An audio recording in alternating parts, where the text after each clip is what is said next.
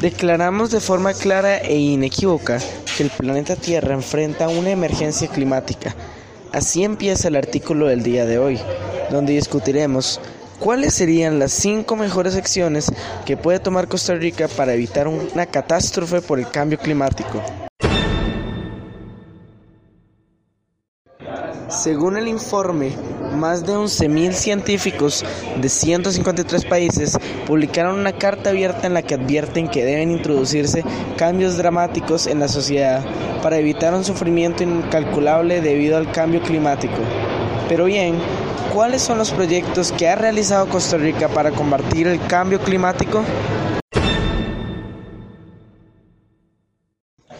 Para empezar, uno de los primeros puntos, y que el artículo señala, es hacer a los combustibles fósiles más caros, esto con el fin de reducir su consumo. Esta puede ser una medida que podría tomar Costa Rica en un futuro, y de hecho, en la actualidad, según lo relata un artículo de la República, publicado el 14 de noviembre del 2019, afirma que Costa Rica es el tercer país con más autos eléctricos en Latinoamérica y que Costa Rica planea que para el 2022 tener aproximadamente 37 mil carros eléctricos, según un artículo de La Nación.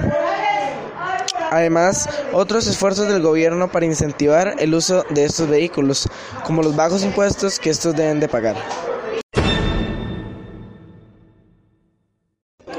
El segundo punto que se resalta en el artículo de la BBC es la reducción de contaminantes, tanto eliminarlos o limitarlos.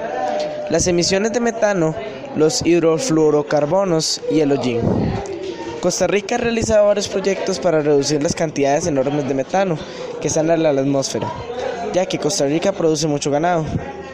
Algunos proyectos como el uso de residuos agrícolas orgánicos como fuente de energía, aprovechando recursos y reducciones de gases de efecto invernadero en Costa Rica, o la estrategia para la ganadería baja en carbono en Costa Rica ambos proyectos siendo de parte de mac.co.cr. Ambos proyectos con el fin de que los ganaderos y agrícolas bajen sus emisiones de este gas. Otros, como los hidrofluorocarbonos, se pueden reducir si se reduce el uso de aires acondicionados, de calefactores, entre otros. El mismo artículo señala que estos cambios pueden reducir la tendencia al calentamiento a corto plazo en un 50% en pocas décadas. En nuestro tercer punto nos encontramos con la naturaleza. Como señala el artículo, se recomienda detener la tala ilegal de bosques, tanto protegidos como no, y la deforestación sin control. Por suerte, nuestro país cuenta con diversas leyes que protegen nuestras áreas boscosas. Tal es el caso de la Ley Forestal 7575, que establece la completa protección por parte del Estado hacia estas áreas protegidas. En otro artículo de la Asociación Costa Rica por Siempre, publicado en 2017, dice que se donó un millón de dólares para proyectos de conservación de bosques.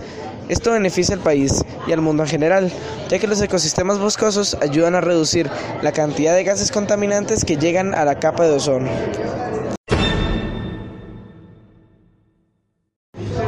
Nuestro cuarto punto eh, se habla de la economía a base de productos que perjudican al planeta por ejemplo el petróleo.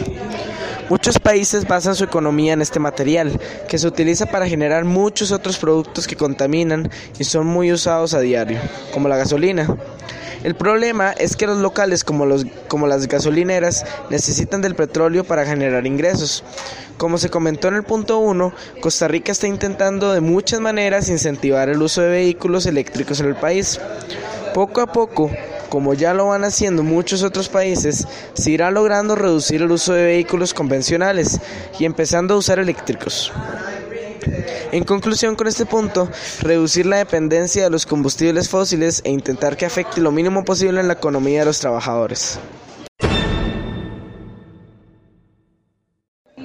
Y por último, la BBC nos relata como un factor para reducir el consumo, la disminución de la población, esto con medidas éticas como la enseñanza de las niñas.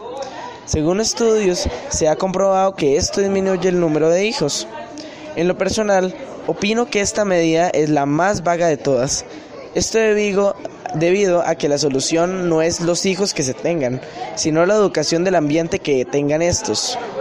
La educación es una herramienta muy poderosa para el combate contra el cambio climático y Costa Rica, al igual que otros países, enseña las consecuencias y problemas del cambio climático.